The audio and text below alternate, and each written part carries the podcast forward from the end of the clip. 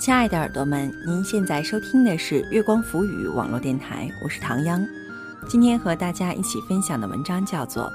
《去接近一个充满正能量的人》，文杨希文。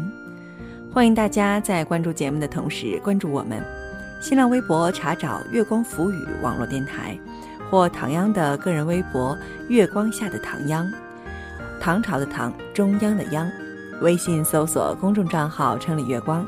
或者搜索我们的官网三 w 点 i m o o n f m dot com 来与我们取得及时的互动，去接近一个充满正能量的人。文杨希文，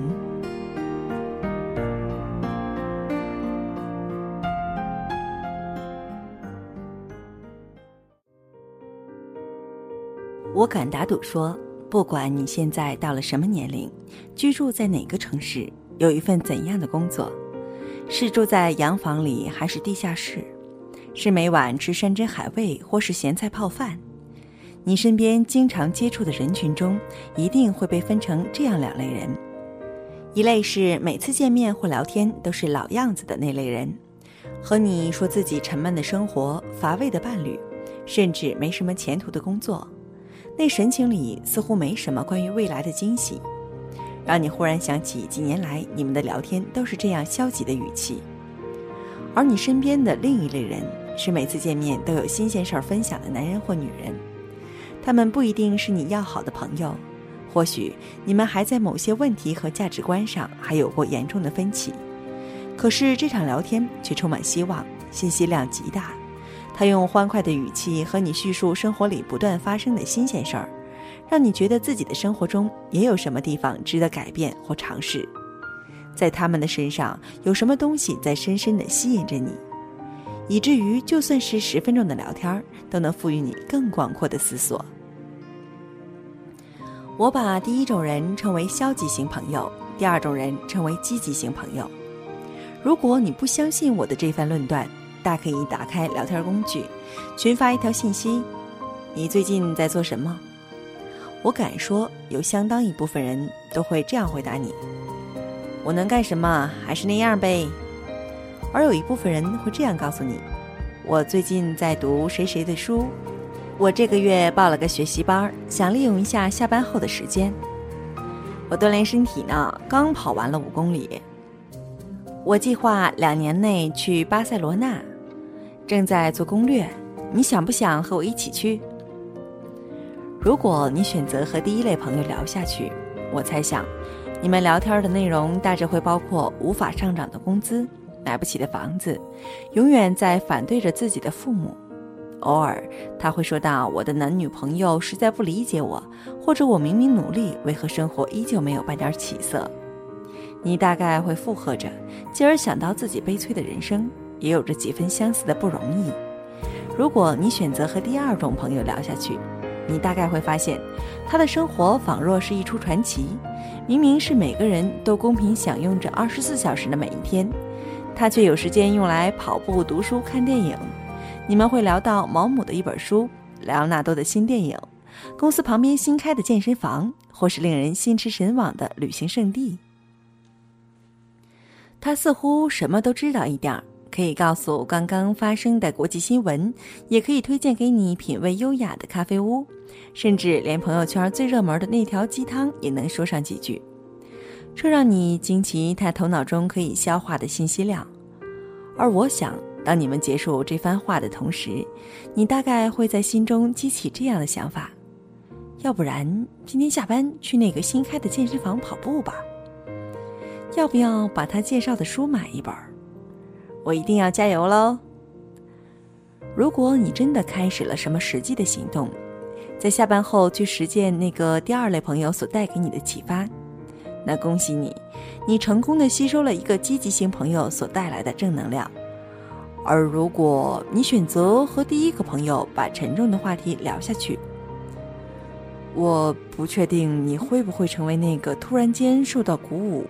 开始加倍努力的那个人。我有过两类型的朋友，平心而论，我无法对他们进行品格上的鉴定。大家都是善良可爱的姑娘和小伙子，即便是消极型朋友，他们也有着自己充满光芒的那一面。但是从能量的角度上来讲，我从一个积极型朋友身上接收的正能量，永远比消极型朋友多得多。尤其是在出国最初，经历了浮萍一般的日子，身边来来去去，总是会出现不同性格的朋友们。这也让我真切地感悟到，处于一个消极环境和一个积极环境，对于一个人身心发展的巨大区别。我曾经有过一段比较颓废的日子，不知道人生的目标在哪里，心里明明知道应该去努力，却不知道要从什么事情上开始。那个时候，身边几个经常接触的朋友，大家生活上的状态也差不多。和我一同租房的小伙子，他常常逃了课，在屋子里没日没夜的打游戏，泡面和零食盒子堆了一桌子，从门缝里都能闻到腐坏的气息。和我一起打工的女孩子，大概受尽了作为社会底层劳力的卑微地位，每每看见穿着昂贵套裙的客人，总是说着。我为什么不是富二代的丧气话？一起读书的几个同学，把平日课堂用来睡觉聊天，在交作业前草草的在网上抄一份，考试前连夜准备缩印版的复习资料，再想若干办法带进考场里。那时的我觉得自己的生活就像一个无底的泥潭，我没有钱，没有绿卡，没有男朋友，也没有一个令我期待的未来。我觉得有那么多鸡毛蒜皮的小事让我担忧或者烦恼。我常常问自己：你人生的寄托在哪里？无聊害得我无法生出一丁点儿奋斗的意志。而我们这些充满了消极能量的人，像是在共同经历着可怕的传染病，无法抗拒，又无时无刻的互相残害着彼此的希望。我后来偶然认识了一个姑娘，她是朋友的朋友。是永远走在路上的旅行者，我们因此只有过几面之缘，并没有机会成为长久的朋友。但是就在这些短暂的相遇中，我却从她身上学到了很重要的一课。我现在想起这个姑娘，她的模样已经模糊，可是脑子里却会闪现这样的印象：她全身总是充满斗志，似乎永远都是忙着的状态。单身，生活的密度却极高。每次见面，他总是会带来一些不可思议的新鲜事儿，比如我上周去蹦极了，你知不知道《The Bucket List》这部电影？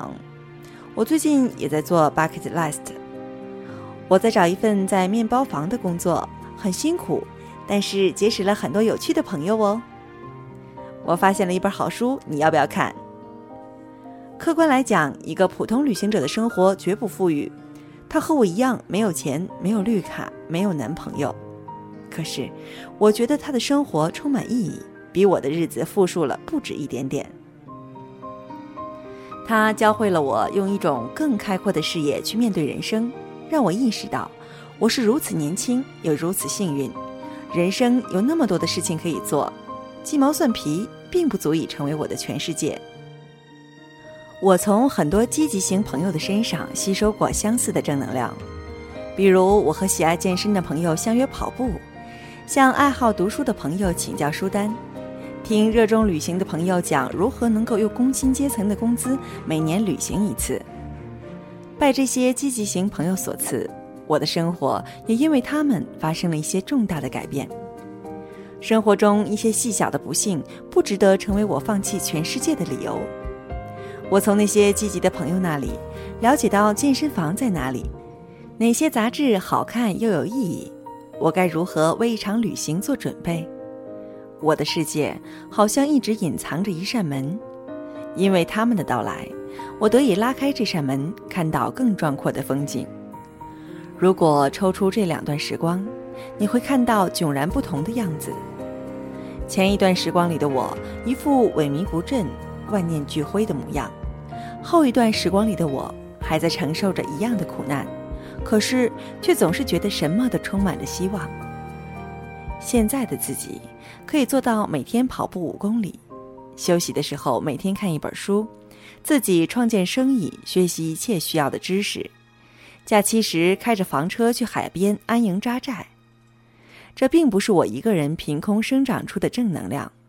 这是从很多积极型朋友身上吸收到的最宝贵的财富。生活带给我的宝贵经验之一，就是与一些总是在抱怨生活不公平、无所事事的朋友在一起。这和与一些相信努力就会带来公平、生活中总是充满着未知的朋友在一起，两者所带来的结果是不一样的。甚至连同爱情，也可以因为和不同的人在一起，生长出两个人一同颓废，或是两个人一同成长的姿态。我听过一句令人印象深刻的话：一个人平时花最多时间在一起的五个人的平均水平，就代表了这个人。我从不会怀疑一个人的进步与所处的周围环境的关联，也无法想象，如果不受周围这些正能量的牵引，我到底会变成怎样一个人？从心理学上讲，人是群居动物，容易接受周围人和环境的暗示。我至今觉得，人进步的最好方法就是去接近那些充满正能量的人，而更好的事情是成为这样一个充满正能量的人。去改变，去吸引更多需要这种力量的人。我愿你成为这样一个人。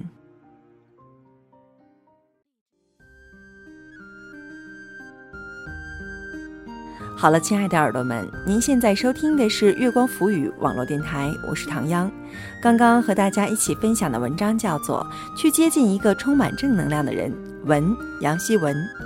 欢迎大家在关注节目的同时关注我们。新浪微博查找“月光浮语”网络电台，或唐央的个人微博“月光下的唐央”，唐朝的唐，中央的央。微信搜索公众账号“城里月光”，或者搜索我们的官网三 w 点 i m o o n f m dot com，来与我们取得及时的互动。期待您下次的如约守候。